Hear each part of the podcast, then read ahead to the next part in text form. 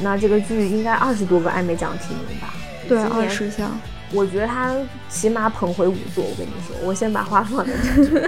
我们是去年预测的《吸血鬼生活》就失败，那不怪我们，因为《吸血鬼生活》确实就是它比较小众，但这个剧不一样。我跟你讲，这个剧真的热度太高了。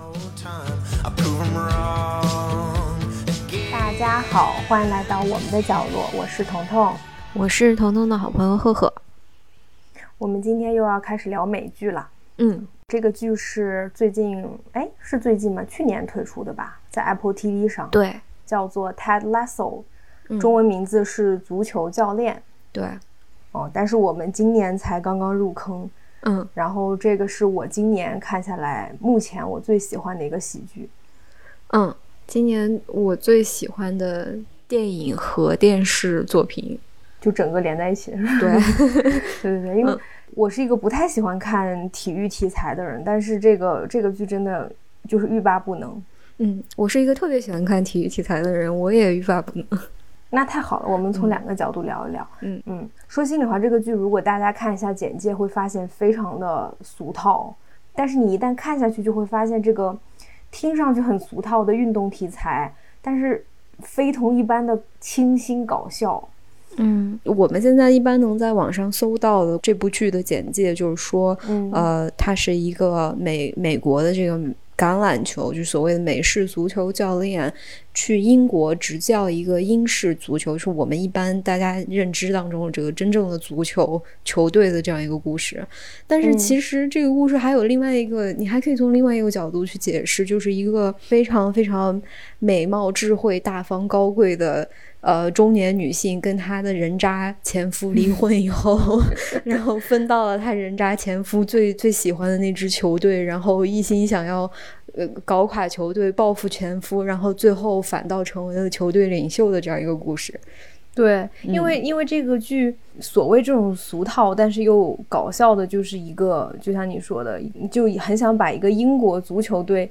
带好的美国橄榄球教练和一个想要把自己的 足球俱乐部搞垮的金发女老板，嗯，对，就是其实从第一集你就知道，他就围绕着这个故事来的，嗯，然后我们我们想要通过这一集剖析一下吧，就为啥这个剧能这么清新搞笑，嗯。就是我们想跟大家分享一下，我们觉得这个剧特别特别好的地方。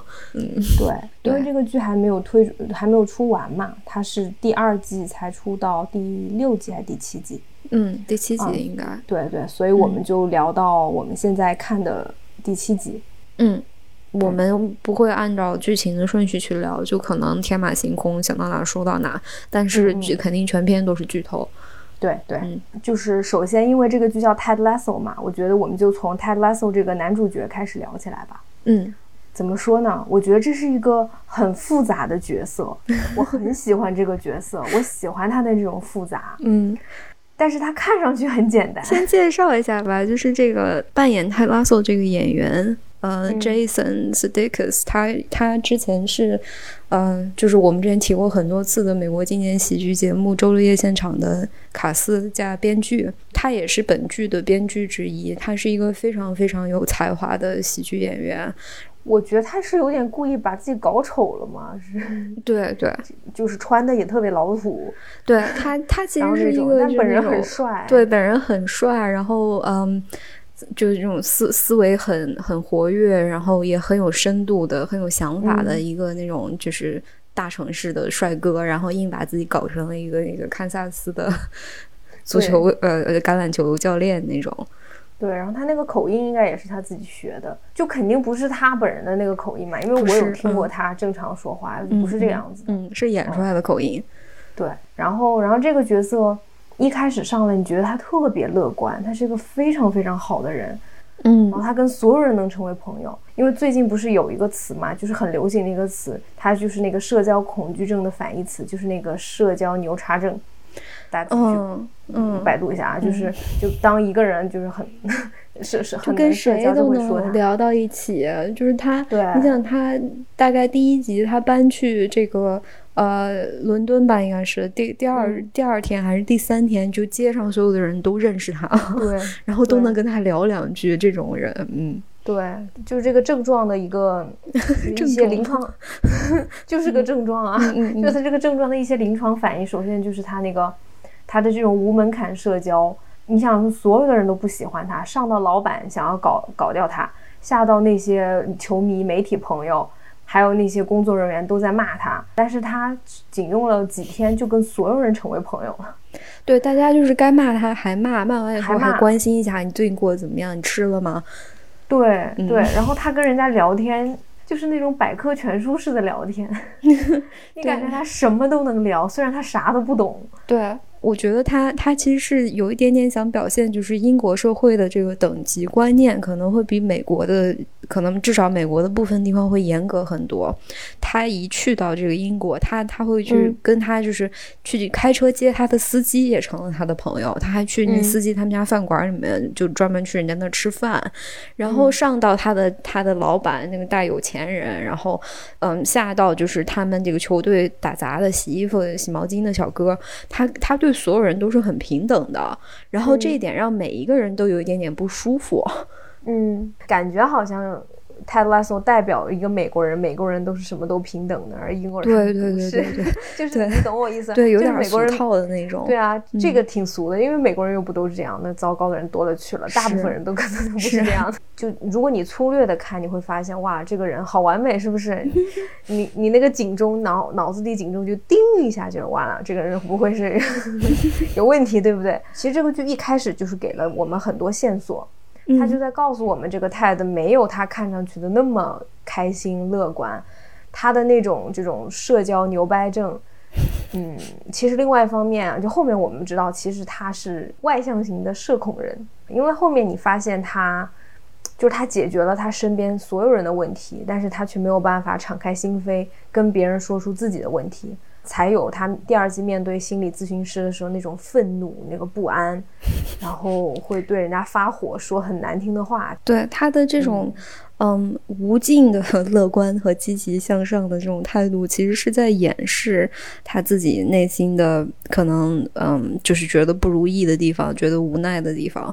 他他会反反复复的告诉自己，告诉所有人说：“这个没事儿，我们明天接着加油，还还能扛过去。”但是，嗯，人有的时候是需要倾诉的，但他特别害怕这种就是敞开心扉的倾诉。对对。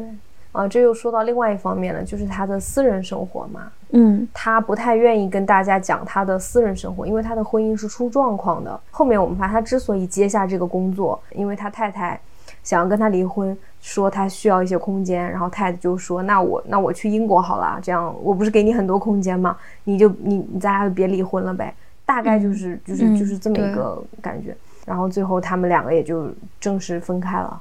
嗯，我这回又就是昨天的录节目之前啊，我又仔细看了一遍第一集，就试播集，嗯，然后我发现了几个挺有意思的小线索，嗯嗯，就是他他第一次就比较正式的出场是在飞机上，在去伦敦的飞机上，呃，当时他和这个大胡子教练他俩不是坐前后座嘛，然后两个人都在飞机上看书，嗯，这就挺有意思的，他看的那本书。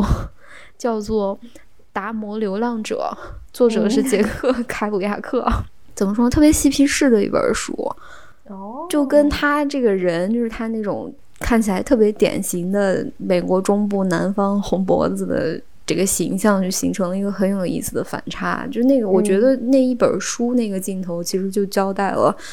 他这个人其实是挺深不可测的，不像他表面上看起来这么简单。嗯，然后大胡子教练看的是足球专业书，很正常啊，因为大胡子是真正这里面的就是就是你觉得大胡子是就那一趟是可能八个小时十个小时的飞机，他把足球这个事情整个就了解透了。嗯，然后另外一个挺有意思的镜头就是，嗯。因为这是他的第一次出现，所以我们当时还不知道他的婚姻状况，我们就只能看见他就是把那个他那个手机屏幕就解锁那个地方打开，然后看见一张他和他老婆和他儿子的照片，所以你就知道他是有老婆儿子的，然后就会他而且他戴婚戒，对，然后就会有这个疑问，就为什么这个人就离开自己的。家人去了那么远的地方工作，这个时候机舱内的灯光调暗了，大家都准备睡觉，只有他一个人对着手机在看那个照片，嗯，就只有他的脸是亮的，嗯，然后他的周围就是都是那种昏暗的那那样一个环境，就觉得他特别的有点可怜。嗯，对对。然后后面第一集很快就是有，呃，当他到了新的地方，你记得他去了他的房间嘛，也是一片昏暗。他给家里打电话，是他儿子接的电话，就跟他儿子聊完了以后，他说啊，你你你让你妈来接电话呗。我就因为我们只能听到他的声音嘛，然后他就跟他太太聊天。跟他太太提了一句说：“哎，你跟孩子可以什么时候来看一看我？我这边很好。”对对对。然后对面好像就我们不知道说了什么，但下一句太太就说：“哎呀，我知道，我我知道，我会给你空间的啊，我我爱你。”然后啊，没事，你不用回答我，没没没事没事。嗯。那一刻你就知道出就这两个人之间肯定是有问题的。嗯，我觉得那段演的也特别好，因为其实就是就是 Jason 一个人在说这一大段词，然后整个情绪的变化层次全部都出来了。对对，但是不知道为什么我第一遍在看的时候，我我几乎都忽略了这个细节。我好像比较注意的就是他，就是球队这边的事情。我想看，对我想看他怎么能把这个球队带 带成功。后来我发现，就他怎么把这个球队带成功这一块，跟我想象的一模一样，就爽剧嘛。你就看到一个 underdog，就是这种，就是一个不被看好的球队，最后。慢慢走向成功吧，就这一段确实跟我想象的差不多。但是就是泰他个人生活的那一部分，我觉得很有意思。嗯，其实也是真实的。你想，怎么可能一个人就真的那么好、那么乐观，活在迪士尼那个世界里面？对对，你又不可能是迪士尼公主、迪士尼王子。对，我觉得很妙的一点啊，就是你看泰的这个人，他反复在说的一件事情就是，他说我永不放弃，I never give up。嗯，然后。你看，从第一集到后面，他真的就是一个 never give give up 的人。他面对那么多讨厌他的人，他老板那么讨厌他，他坚持每天晚上烤饼干，要早上给他老板送饼干，要跟他聊天。那些记者讨厌他，他还要坚持跟人家吃饭，然后就对他们很耐心。嗯，然后不听话的球员，他就跟人家死磕，很耐心的劝导他们。就是磕到最后，他都能赢。对，就是他就特别特别有体育精神。这个，你看他被全国全英国的球迷不看好的情况下，他都能逆风翻盘啊！嗯，其实就是凭着他那股我坚决不放弃的精神。对，但是，但是你看这种坚决不放弃的奥林匹克体育精神，在婚姻里面却成为了一个灾难。就是他他老婆专门批评过他坚决不放弃的奥林匹克精神，就烦说很烦，对。就虽然我们其实并不知道他太太到底因为具体什么原因、具体哪件事情要离婚，我们大概就知道说他老婆很讨厌他这种乐观。但是我们知道的是，他太太很想走，可是太太不想放弃，因为他他的人生格言就是我不放弃，就让我想到很多。嗯，怎么讲？就是一个人可能他在工作上和他在生活中，他是有两面的。就他的同一个特质，这个特质不一定适合在这两面。就比如说送饼干这件事情，这个事情背景其实就是，因为他他也不知道为什么这个金发女老板雇了他来执教这支足球队，嗯，但他知道我如果要成功，我必须要有老板的支持，支持。然后这个老板呢，又是一个刚刚离了婚的，然后心情还不太好的这样一个中年女性。他很聪明的，他的很聪明的一点就是他自己做了一些小饼干，然后装到了一个很漂亮的粉色的小盒子里面，然后他每天带去老板的办公室，说我以后每天都给你送这个饼干，我就跟你聊几分钟的事儿，然后我跟你说一说球队现在什么情况。然后老板一开始是绝对抗拒的，就是等于是你入侵了我的私人空间，然后我不想跟你有这么。这么亲密的同事关系，然后我也不想吃你的饼干，我根本就不吃甜食。你看我身材这么好，我还怕胖 嘞。对，然后就是完完全全的拒绝他。然后他呢，就是我根本就听不见你拒绝的话，我还是照样每天来。对，然后然后我的饼干做的特别特别的好吃，你根本就抗拒不了，靠甜食走进了老板的内心，这这样这样一个策略。但是你想想，这个策略，如果说比如说你在追女孩，死缠烂打的追上了，但是你之后就就之后怎么维系这段关系？你要一死缠烂打人家一辈子吗？人家肯定会烦的。对，就是你。你仔细想想，就是他两季下来，嗯，他有很多很深刻的对话，嗯，但是就他的谈话是以目的性为主的那种。他他所对他所有的他说的这些事情都是一种，嗯经营式的 谈话，然后你不知道，其实其实很难看出来他在私生活在在工作之外，他到底是一个什么样的人，都都不好说。就是如果说你跟他做朋友，他是一个什么样的朋友？嗯，挺难的，因为我再举个例子，就是你记得他第一天来，他就已经观察哪个球所有的球员，他发现谁能力很好，可以以后带队，谁以后是这个队的队长，他一眼就发现 Roy 绝对是这个队的队长，嗯，然后那个 Jamie 是这个队的得分手，然后他想要搞定这两个人，他跟他们聊的天，就是跟他们两个所谓的深层次的聊的天，他背后的目的都是要把让这个人归顺于自己，听自己的话，嗯。就其实是这样子，就那那种感动跟后面，比如说 Roy 跟他女朋友的那种感动是不一样的。对他，对他是我们现在没有看完，扮猪吃老虎的那种人，就是他看起来好像跟谁都能聊到一块儿，然后嗯，特别特别有亲和力，但是其实嗯。对，其实应该说，从一开始，他他不管跟老板做朋友也好，跟中层的管理者做朋友也好，他他的目的都是为了带队，不是为了个人的友谊 需求。对，是，嗯，当然，他是个，我相信他一定是一个很善良、很好的人。嗯，但只是。嗯，我觉得这个人很复杂，就是我们且看吧，且观察下去吧。我觉得这个 Ted 才没有我们想象的那么简单。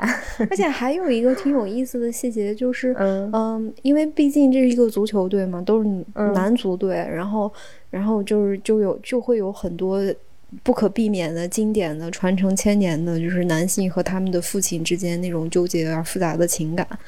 那就泰的他在这个，因为他自己有个儿子，然后他又比这些球员年龄稍微大一些，就他在这几个年轻的刺儿头面前，就特别像一个爸爸或者大哥哥。对，但是其实爸爸对，其实就是他自己不经意之间。就透露出来的，就对话当中的很多细节，比如说他十六岁的时候，他爸爸就去世了呀。然后或者，嗯，我我印象特别深刻，有一个细节是，他说我爸我妈带我去一个景点玩，然后结果他们俩把我把我忘了，把我扔在那儿三个多小时才才才来接我。就是我觉得好像总结一下，然后再分析一下的话，我觉得他背后肯定有一个比较。比较心酸，对对，那种对不对？嗯，很应该是一个比较压抑的童年故事。我觉得是他的那个状态，到第二季你发现他就是不正常的。对，就是他面对心理医生的那个那种抗拒，还有他还有又要咬牙坚持下去，然后就焦虑症好几次，焦虑症啊，包括他一到焦虑的时候耳鸣、头晕目眩的好几次。他其实第一集就焦虑了。我觉得这个主，我觉得这个主角非常有意思，他的复杂性，嗯，撑起了这部剧很多让我没有想到的地方。嗯，就是这个主角，嗯，你一点点揭示他他真真面目的这个过程，其实有一点点像一个就是那种探案小说，谁谁是真凶的那那个过程。对对对，他就是把生活像写探案剧那样写出来的。对。那我们聊聊，都都一直提金发女老板，我们心目中的大 boss，她太美了。聊聊她吧。嗯，哎，其实我们下面一个 section，我们都可以把女性角色一起聊一聊，因为这个剧里面的几个女性角色我都特别喜欢，都很漂亮。嗯，而且漂亮的也都不一样，就是各色的美女。对对，那我们就先说金发女老板这个 Rebecca 吧。白卡超级高，超级美，他的胳膊是那种就是肌肉线条特别特别特别紧实的那种。他们都说他应该去演动作片。那个泰德有次说你的胳膊好看的就像那个奥巴马太太美少奥巴马的那个胳膊一样。对，就是我想看你和美少奥巴马那个什么。掰手腕。他他就是很好看，他大概要四十多岁了吧，四五十，可能甚至更大，但是他的状态非常好，就是。嗯，穿着那种紧身的职业装，然后永远抬头挺胸，拿着小包，头发一丝不苟的梳起来。嗯嗯，然后中午只吃沙拉，每天唯一的甜点就是早上带的那一小小小小小小的一两块小饼干。嗯，就是他能力很强，很很会说话，很能办事，能管理整个球队。我觉得这一点其实也不用我们怎么说了。就是他很雷厉风行的那一面，其实体现的就已经很明显了。嗯。嗯，我觉得这个角色我比较觉得有意思，就是，啊，首先就是她跟她前夫的关系，这个剧里面影史最佳反派之一就是她那个前夫，太烦人了，影响一个有钱的白人老男人，然后每天都在胡搞乱搞，阴阳怪气，而且特幼稚，你不觉得那个老老头子巨幼稚吗？你说就他老是跟 Rebecca 争什么，一天到晚。因为 Rebecca 是唯应该是唯一一个逃脱了他的掌控的女人吧，她有点不服气。因为你想看 Rebecca 是跟他在一起十多年了，那也也就是说十几年前她还是个小姑娘的 Rebecca，就是算是被这个老男人掌控，然后控制，包括她穿什么、吃什么，她她要。就是吧，上台演讲说什么话都是这个老男人要过目的，包括他不能生小孩，不能工作，或者说他做了很多幕后的工作，但那个最后就是对对功劳都是前夫的。就这个这个前夫大概是一个非常非常经典的 PUA 专家。对，而且这个老男人他还一直不停的出轨，就是不停的去约会其他的金发小姑娘，他就他就赌 Rebecca 不敢跟他离婚。但最后，Rebecca 真的跟他离了。然后当时这个老白男人就跟他说：“你你你跟我离婚，你会后悔的。”后面他离婚了以后，Rebecca 得到了这个球队，这个俱乐部。嗯。然后这个老男人就一天到晚就要搞事情，就比如 就搞了很多很幼稚的事情，比如说就是啊，他们那个慈善晚会邀请来唱歌的一个很有名的，应该也是个老白男人歌手吧。嗯。然后她前夫就给让那个老白男人不要过来，打电话说你不要去，然后他自己出现，就是还还还还抢还会讽刺 Rebecca，对，后面就是故意带着自己的新新小女朋友，同样也叫 Rebecca 的一个金发碧眼的二十岁出头小姑娘，她是不是膈应人？就是再找一个女朋友，还找跟前妻一个名儿的，她非常知道怎么能伤害 Rebecca。对，但我们我觉得我们特别喜欢 Rebecca，其实是因为。在第一集的时候，就这个剧第一季的第一集的时候，Rebecca 这个人物就立住了。就他一他一出现，其实是一个他的第一个镜头是一个就比较扭曲阴暗的，盯着墙上的画，就是他他从他前夫手里面抢来的五万英镑的五百万英镑的一幅画。五百万。然后就那个时候，你他他首先建立出来这个形象是一个被一段失败的婚姻打击到失去理智的。嗯，就是有点有点歇斯底里的这样一个女人，嗯，但是呃，在这个就是接受这个美国来的这个教练组的这个过程当中，跟他们工作聊天，包括一开始就新闻发布会有点失控了，然后 Ted 当时还呃就焦虑症发作了，然后 Rebecca 非常优雅体面。嗯，很有掌控力的接管了整个新闻发布会，然后让整件事情顺利的过渡之后，你会发现，嗯，这个女人她的能力非常的强，她的个人魅力也很强，所以你就一下就是你对这个人就是又佩服又同情，然后又有一点点讨厌，然后你又希望她能够就是你快醒过来，你不要再跟你那个前夫，不要再纠结你前夫那点破事儿了，你就认真搞事业吧。对对。就我很喜欢，当他发现他确实有点做的太过分了，像他最他的得力助手那个 Higgins 都离开他的时候，嗯，他就去很真诚的跟大家道歉，然后得到原谅。对，就那个镜头，就是当他意识到这其实是我的球队，不是我从那个渣渣男前夫手里抢来的球队，这是就是我的球队的时候，那个时候他整个人都是发光的。对对对，因为他能力也够，他其实又有远见，对，他又很了解。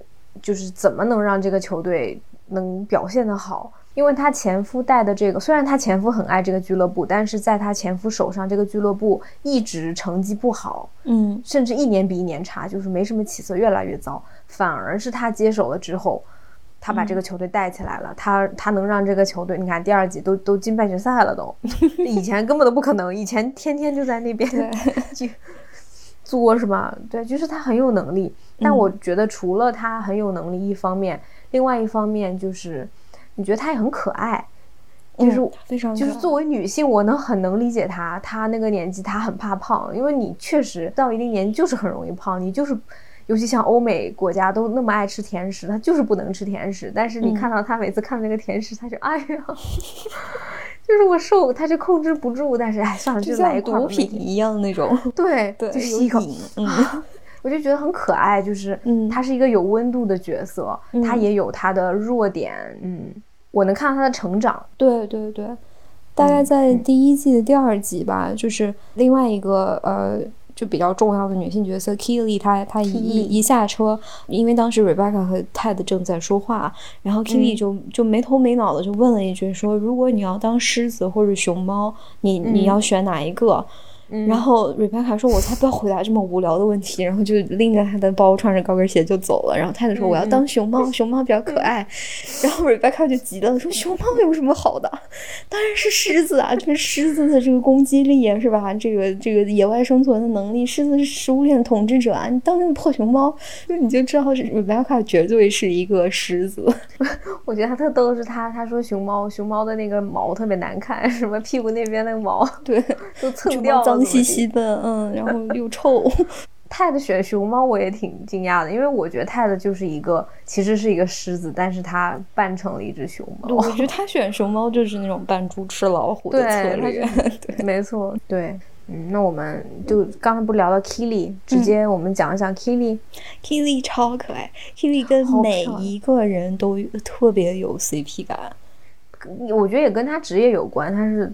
就是他能成为这种 PR 天才、marketing 神童，他应该是一个有道理模特，嗯，就是他算是那种模特网红。对对对，当然他一开始是很害怕 Rebecca 的，他觉得哇，这个女老板又高又壮，因为 Rebecca 比他高大概三个头吧，可能。对啊，后来他们两个嗯成为了好朋友。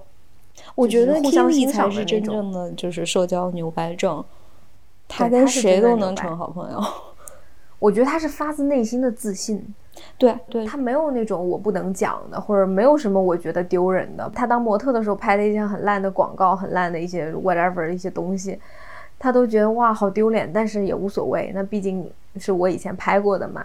他是一个真正乐观、爽朗、可爱的人。嗯，他不是自嘲嘛？因为他最开始是跟那个二十多岁的那个嗯运动员 Jamie 约会的。嗯。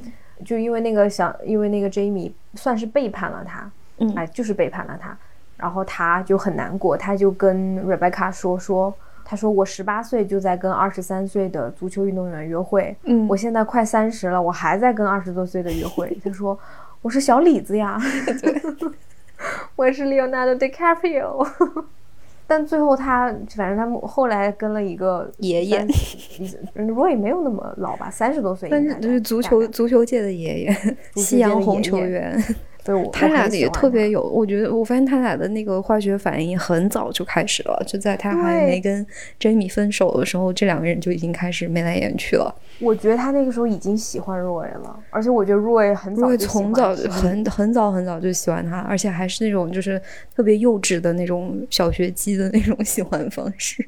对啊，对啊，啊，我特别觉得很甜的是，你记得。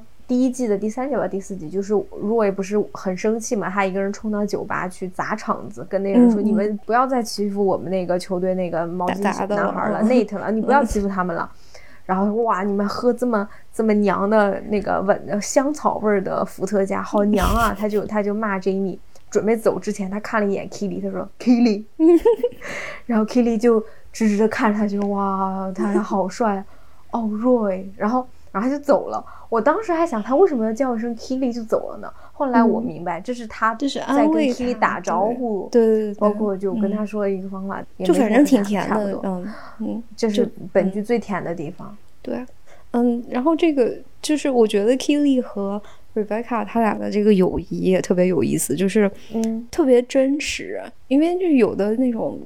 什么喜剧啊、美剧，他们就是就经常会会拍，就是女孩子什么一起做爆米花啊，在沙发上一起看电视啊，或者呃一起喝酒啊这些事情。但其实 就是女孩在一起是真的是会互相恭维对方的身材。对啊，就是不停的说嗯，你的那个哪哪哪特别美啊，然后 我要是再高一点，我就亲你了呀，就这种。对呀，对呀，对。我觉得 Kelly 是最爱 Rebecca 的人，就没有之一。嗯，就是你能看出这两个女生之间她们的那种惺惺相惜的友谊。嗯，那我们就再说说第二季出现的一个女性吧。嗯，这个心理医生，心理医生也超漂亮，我觉得她特别好看，她的眼睛好美。而且我好想要她那个自行车，虽然我不太会骑自行车。他的衣服也都很好看。他是这个球队后面也甚至是乃至是整个俱乐部，包括教练和员工在内的心理医生。对，然后他能力好强啊，他会多国语言，什么西班牙语、法语都是，就是母语水平。对。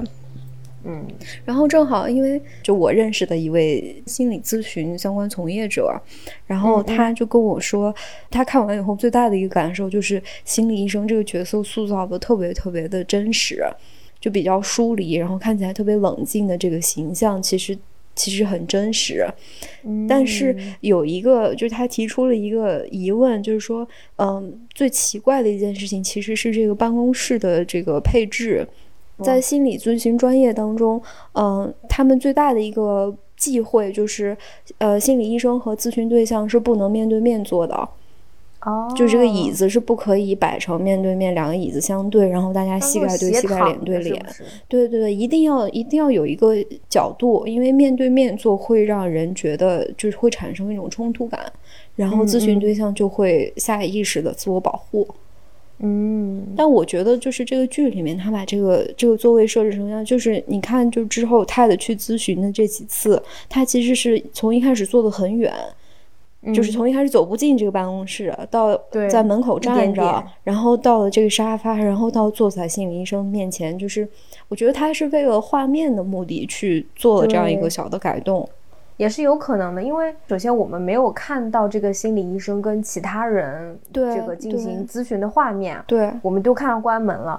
我觉得他想跟泰的面对面是有原因的，因为他想要面对这个人，或者想让面人想让泰看他，就走进这个人的内心。对，对对，就是因为泰最大的问题不肯看人家眼睛，说出自己的故事。嗯，他是一个封闭的人。对，所以我会觉得当时他想让泰。就看着自己的眼睛那样子，就挺有，就是这个角色，我觉得我很期待这个角色会未来的走向。我也很期待，我觉得第三季它会有很多，甚至可能这一季后面它会有很多惊喜吧。嗯，就就反正这几个女性就都是，就是感觉就专业能力也很强，然后对，然后每一个人都挺复杂，都有自己的故事，但是又都特别可爱，特有魅力。哎，我记得我们那天有闲聊过，就是我不好意思，我我要插回去。你觉得第二季，呃，第二季的 Rebecca 这个角色是有变得更弱吗？就是女老板。对，因为第二季她好像更多的就是在用爱发电。对，因为我会觉得第一季的 Rebecca 非常精彩，然后第二季的 Rebecca 就是感觉太恋爱脑了，就是，嗯，就是他感觉他也不怎么去搞这个球队了，就是他每天都在发信息。你说像那件事情，就是那个胸前赞助，他不算，其实算是他得罪了那个胸前赞助那个大某某大型航空公司，但是这件事儿就没有后续了。我还以为说那个得罪了以后，人家肯定不会赞助他，那 Rebecca 不得找新的赞助公司嘛？怎么怎么样？但是我看好像也没有找了，因为他那那一集之后，就球衣上面那个胸前赞助商名字换了。但是，但是我觉得这个事情确实就是就是结束的有点太轻飘飘了。但是也没对，就是他没有展现出来。嗯，所以我我会觉得后面好像第二季确实 Rebecca 有点。而且，但是这样也是因为第二季那个前夫一直没出现。哦，对，没没来搞事情了。嗯，第二季可能还是 Kelly 和这个心理医生，嗯，发挥空间会比较大一些吧。嗯嗯，对，我不知道就是第二季后面会不会还有大招之类的。哎，这周五就知道了，好想看啊！我们每周都在等，每周都在等周五。那接着说说我们这个球球球员们嘛，毕竟这是一个足球，嗯，足球类的喜剧。嗯，就男孩子和他们在外面的爸爸的。这里面每一个男生，每一个男性角色跟他都没有爸爸，都有问题。哦，有爸的也也是有很大问题啊。有爸还不如没有。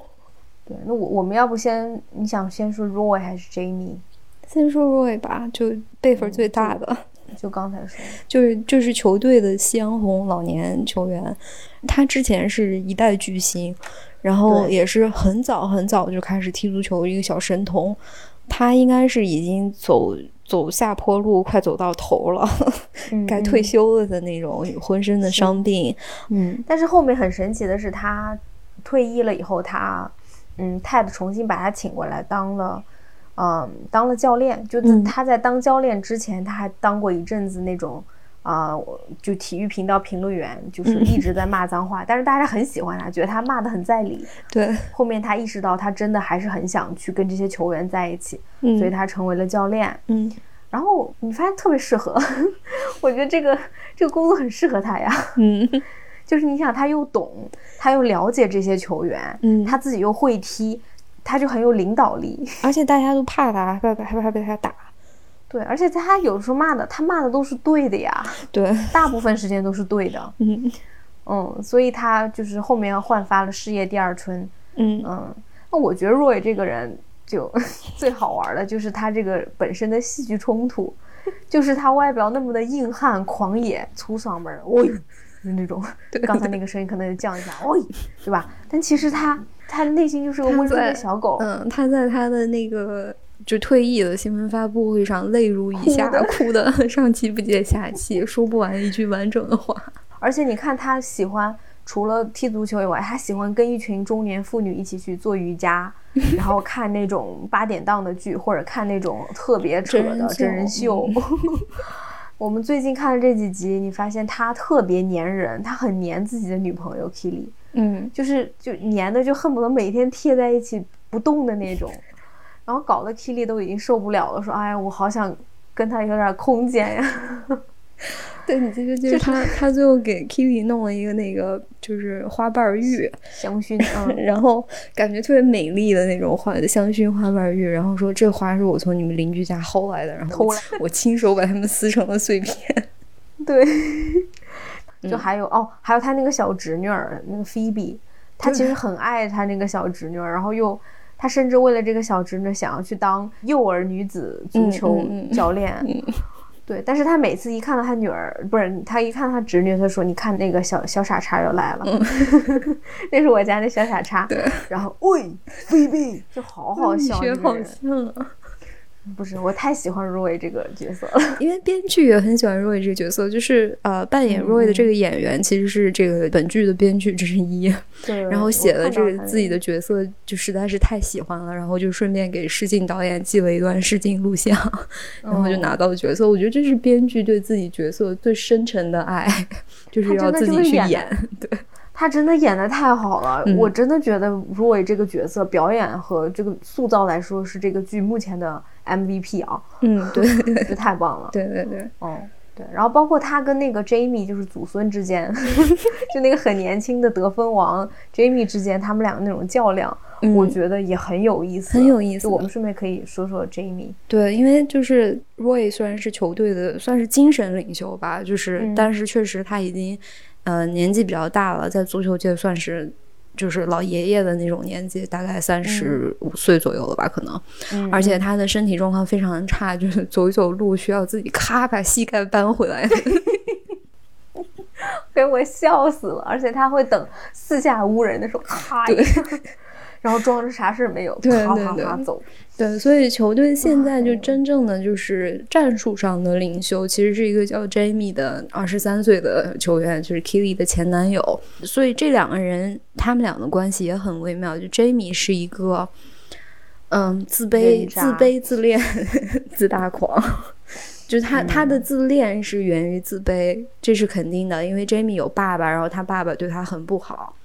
对，就是我们刚才说的有爸爸还不如没爸爸的，就是其实就是 Jamie，他他爸就是天天揍他什么的，嗯，然后他确实踢得好，这事儿你没办法，就是有的人就是有天赋，所以这两点一叠加，然后 Jamie 就觉得他是这个世界上 最好的，嗯，最重要的人。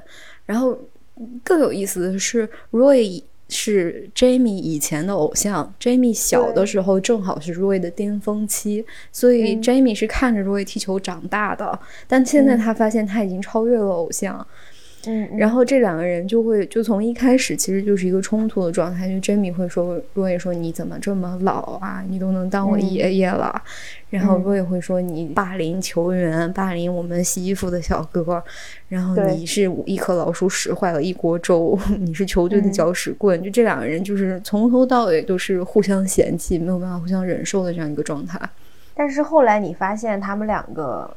呃，就是中间有合作一段时间嘛，后面又分开了，在后面 Roy 又成为他的教练。嗯，你发现 Roy 其实是最懂 Jamie 的人，对，因为 Roy 曾经就是 Jamie 啊，对，他就是那个天才啊，他就是那个身体素质很好，长得也很帅，大家都喜欢的天才啊。对，你天才有什么用嘞？你三十岁、三十五岁，你还不是得退役？你还不是得咔对咔一下掰自己的腿吗？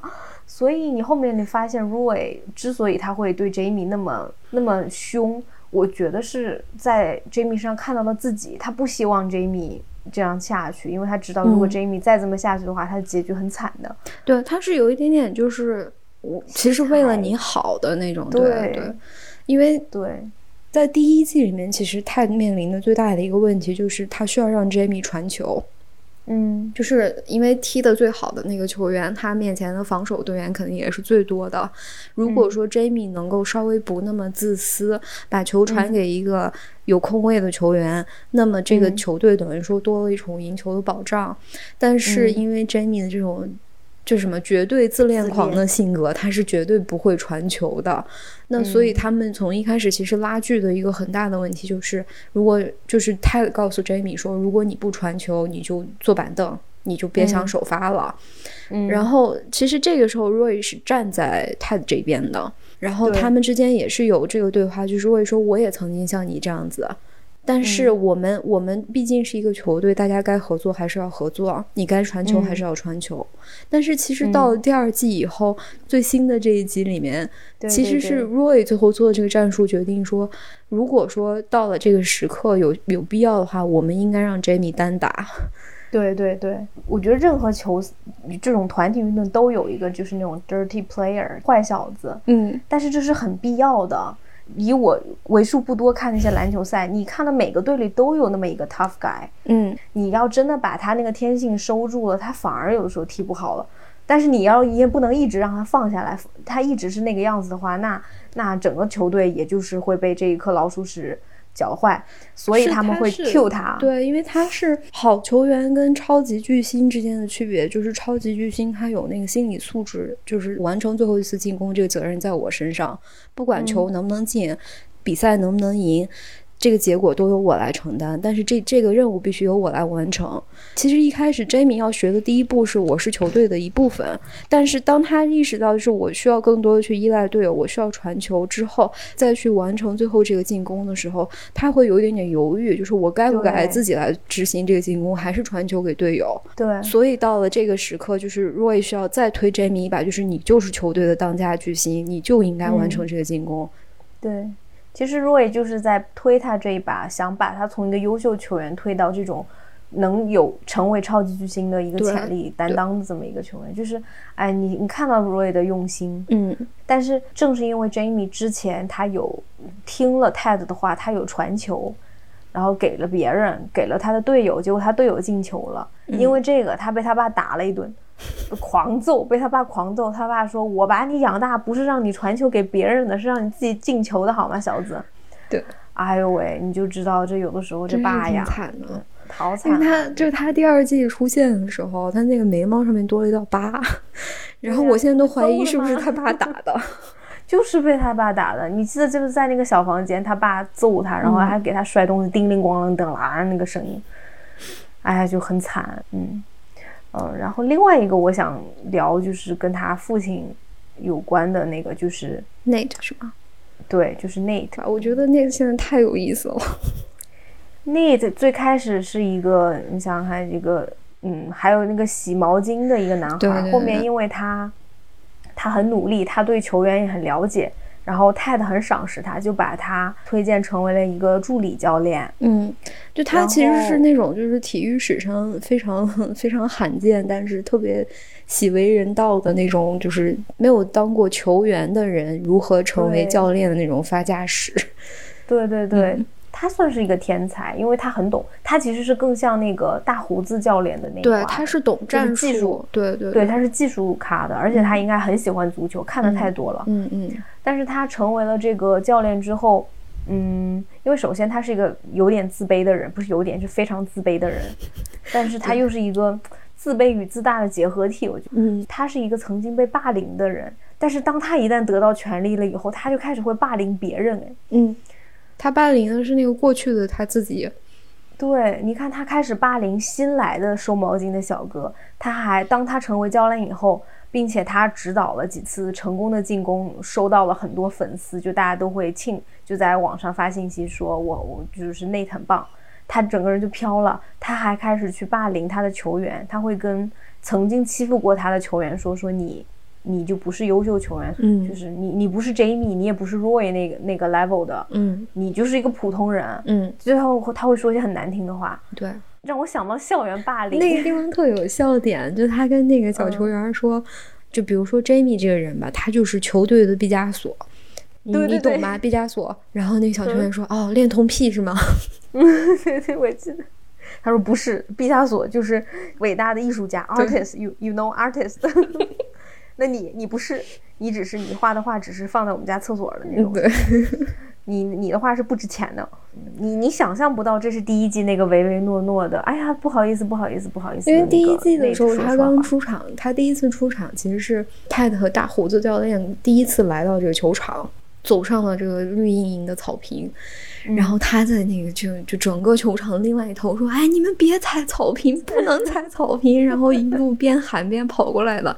然后他就说：“哦，对不起，对不起，我是新来的教练。”然后说：“哦，那你是教练，那你可以踩，你踩吧，我再去给你找点草来，你 你多玩一会儿。”就是他又嗯，他又卑微，然后又努力的想要讨好呃上司，然后其实又有点势利眼。很势利眼，不是有点。当他有权利了以后，他依然还是会对，比如说 Ted，还有像 Rebecca 这种大老板，他会去拍他们马屁。但是你看，对他觉得没什么用的那个人，他就可以像就像刚才毕加索那个，他就敢对那种非毕加索的这种球员说出比较难听的话。对，就是其实第一季里面他的这种小人物走上人生巅峰的这个套路，其实是很喜剧的。然后到第二季里面，你发现他。基本上成为了一个反派，嗯，是他有一点了，嗯，包括你看后面当 Roy 成为了教练以后，你看他的整个脸都变了，嗯，因为之前三个人是，他是有一席之地的嘛，对，后面当 Roy 进来以后，他就是人家不听他的嘛，嗯，当然后来最后我们看的最新一季，大家又开始听他的了，但是你发现他也黑化，就他他真的黑化了，而且他的黑化特别的合理，又很复杂。因为他被压抑了那么久，他被霸凌了那么长时间。不是说了他跟他爸嘛？我们可以说一下他跟他爸爸。当你看到他跟他爸爸的相处模式的时候，你就知道他为什么会是现在这种自卑的和自大这种结合体。嗯，你发现他爸爸永远在打压他，他爸爸从来都没有正眼瞧过他。他的父母结婚纪念日很想去一家餐厅吃饭，但是他爸爸很想坐在。靠窗的那个位置，但那个位置好像人家一般不给他，就是你是订不到的。嗯，然后 Nate 就为了给他爸爸争取能坐到窗边，他咨询了多少人，做了好多努力，最后终于让他爸爸和他妈妈坐在这个地方吃饭。你看他很骄傲，但他爸爸就是嗯，就还是没有这跟他说出来，儿子你好棒，怎么怎么样，就他爸爸还是看不上他。他其实就是想说，是爸爸，我最近工作做的不错，我还升职了，我从一个打杂的、洗衣服的变成了球队的助理教练，你就夸我一句，你就夸我一句就好啊。但是他爸就是不夸，然后他看报纸看到他，就是他带着整个球队获得了冠军，但他爸还是他爸一句表扬都没有看见，他爸看的是报纸上其他的内容，而且那年纪不小，你看他满头白头发，他他应该是大三十几了，嗯，对。所以他不年轻了，但是你想看他可能在这个当了这么多年杂打杂工，他才当上了教练，嗯，然后得到了权利，嗯，你你且咱们且看着吧。我觉得这个角色有的多，对这个角色后期会发展会应该会特别的有意思。对 对，我觉得我们说了半天，好像这个剧听起来就不像一个喜剧。但这个剧真的很好笑啊！我不知道怎么搞的。超级好笑！我还很喜欢的两个，我觉得是很喜剧的角色，就是那个 Higgins，还有大胡子教练。嗯，就我 这两个人真的好逗，好逗。嗯，我特别喜欢大胡子。那要不我们就说说几个我们觉得一些笑点。嗯，因为真的很好笑，但是我也不知道怎么从哪里讲起来，真的抱歉。咱俩一人一人来一个吧。那我先来一个吧。我最喜欢的一个物件，嗯，就是一个道具，就是气泡水，嗯，就是从第一季的第一集，这个 Ted 第一次到英英国，刚下飞机还没睡醒呢，脑子都是晕的，就直接把他拉到新闻发布会。几十双眼睛那么盯着他，然后他深呼一口气说：“好，我我先让我喝口水来，再跟大家讲。”嗯，然后他就拿起旁边水猛灌了一口，然后滋全部吐了一身。他说：“因为那是气泡水嘛，但他不知道那气泡水，我不知道为什么，是不是因为还是欧洲人爱喝气泡水，爱喝气泡水，因为气泡水是不是比较便宜？我不知道什么，反正就是喝气泡水，然后他滋喷了一喷了一身，就说：哎呀。”这个气泡水，哎，不好意思，不好意思，我平时喝水不这样的，我不知道这玩意儿有气。然后中间有几集他也是喝气泡水，也是又喷了又吐怎么地。嗯。然后第一季的最后，就是女老板把他叫到办公室，两个人聊一聊，就是庆祝。庆祝的时候又给他倒了一杯水，然后他又很开心，又喝了一，然后又又 吐了女老板一脸。嗯。然后就串上了，就是对对，从最开始这杯这杯气泡水到最后这个气泡水，然后他说：“哎，对不起，我是不是喷了你一脸？”然后女老板说：“是的，你喷了我一脸。”然后这一季结束，咔，对，就是一个完美的闭合。而且他老说，就从第一集开始就说这个茶，你们为啥爱喝茶？这茶就跟刷锅水一样。对，我不知道后面他会不会，但我觉得这个茶最后一定会，这个梗会圆回来的。就我相信他们会圆回来。嗯。嗯，就我觉得这个梗，他是那种就是纯靠 Jason 的演技就能给你 把笑点带出来的那种。就是他每次喝水，我都替他担心，别又是气泡水，因为他每一次喝气泡水他就喷，然后他喷的时候就会说：“我下次一定不会。”他的表演其实是那种。就是他既能处理那种很细节的东西，就文字性很强的东西，他也能处理那种纯靠 肢体语言就就能就能把包袱抖响的那种笑点。是的，是的。嗯，我最喜欢的，我最喜欢的一个笑点啊，其实是第一季的第三集，就是那个《独立报》的那个记者要去采访他跟。呃，穿就是长得像斯内普的那个记者，嗯嗯，呃，然后泰就带他去学校，带着 Roy 和几个就是球队的工作人员，然后他们去学校做了一个慈善活动，然后不是带着小朋友一起踢球，结果 Roy 的那个小侄女不是把 球直接踢到泰的脸上。然后你就听见砰的一声，然后泰德就一直捂着鼻子。然后下一个镜头就是他在他，你只能看到他的手，他在拿这个足球在足球上签名，后面站着一个小男孩，然后名字还没签完，那个球足足球上面就落了一滴血，血啊，对，噗的一声。就他有一些笑点，或者有一些镜头，其实是特别特别有想法的。而且他笑点很密，因为那滴血滴下来，他不是在抹吗？抹不下来，然后他还跟那个小孩说：“你别拿我这个血去存我的 DNA 啊！”对。我再说一个，也是这种有点身体搞笑的，就是那个女老板，就是女老板的办公室是在二楼嘛，她的窗户就能看到对面的绿茵场。就我不知道为什么，她其实是可以打电话或者派一个人的，但是她从来都不。她比如说想要去找大胡子教练，或者是。嗯，Ted 他就会啪推开那个窗户，开始大喊。嗯，第一季大概哪一集？就是那个晚会之前，他就推开那窗，Coach Beard，鸡肉和牛肉，你只能勾一个，你不能打两个勾，你懂吗？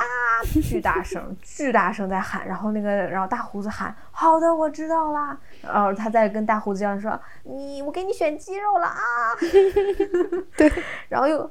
然后又跟他说：“哎，对了，Ted，你晚上要带谁？什么？”然后后面不是就第二季里面有一集，他妈妈来了，他妈也站在窗户上跟他们喊。对，他就他又咣一下推开窗，Boys，然后这是我妈，然后所有人说：“Rebecca 妈妈你好。”然后 Rebecca 妈妈喊：“大家好。”就是。持续三三到五分钟啊，就这样子。你 你不知道为什么他们要干这个事情，但是每一次他推开那个床，梆的一下，我就我就开始笑。对，因为那个女老板她，你想看穿着正装很得体的，嗯，对永远是得体，说话滴水不漏的。但是你你看她有点就是推开那个窗喊，就很像弄堂里面那种大妈，啊，就扯着那个大嗓子，就像小孩在楼下玩，然后妈妈喊他们回去吃饭那种感觉，对对对，就是那种。一般就是这种喜剧是二十到三十分钟左右的这种情景喜剧，它其实喜剧风格是比较单一的，就是有的有的有的喜剧它就是玩什么文字梗啊，然后嗯，就是讽刺性很强啊，或者嗯，它的笑点全部都在台词里面啊之类的。但是这个这个剧它就是它会在很不经意的地方让你觉得特别好笑，对。我们刚才说那几个笑点，它既有这种身体搞笑，嗯，然后又有这种中呃，就是美国跟英国这种文字梗，嗯，对，然后又有这个角色，因为这个角色本人性格的原因，就比如说大胡子教练的那几个搞笑梗，都是他不懂他都不讲话，嗯然后一讲话就会讲一个惊天地泣鬼神的话，对对对对，平时他不讲话，然后比如像黑格斯那个角色，他那种唯唯诺诺的，然后眼睛。经常对眼儿，哎呀，这我干不了呀，就是就出于他性格上那种搞笑，对吧？然后又有关于这个足球运动方面的这种搞笑，嗯，然后还有男性之间搞笑，女性之间搞笑，然后关于新媒体的搞笑，就是他的搞笑点是层出不穷的。对，嗯，就是老少皆宜吧，适合各种口味的观众。然后因为这剧也没有结束嘛，所以我们还会继续跟着看下去。嗯嗯，那这个剧应该二十多个艾美奖提名吧？对，二十项。我觉得他起码捧回五座。我跟你说，我先把话放在这。我们是去年预测那啥就失败了，《吸血鬼生活》就失败。那不怪我们，因为《吸血鬼生活》确实就是它比较小众，但这个剧不一样。我跟你讲，这个剧，嗯，这个剧真的热度太高了。最最近的热度其实挺高的。对，然后它第二季大概是十月份左右能完结。嗯嗯，大家也可以等到十月份的时候一起一口气看掉，或者现在开始看也来得及。嗯，而且这个剧一定要二刷或者三刷，因为它有太多细节了。嗯，对我现在在二刷当中，我真的发现是一个不太一样的故事。对对对，推荐大家去看，列强推荐，真的好看，好看的。嗯 嗯。那我们就到这里啦，谢谢大家的收听，我们下次再见。嗯，感谢收听，拜拜，拜拜。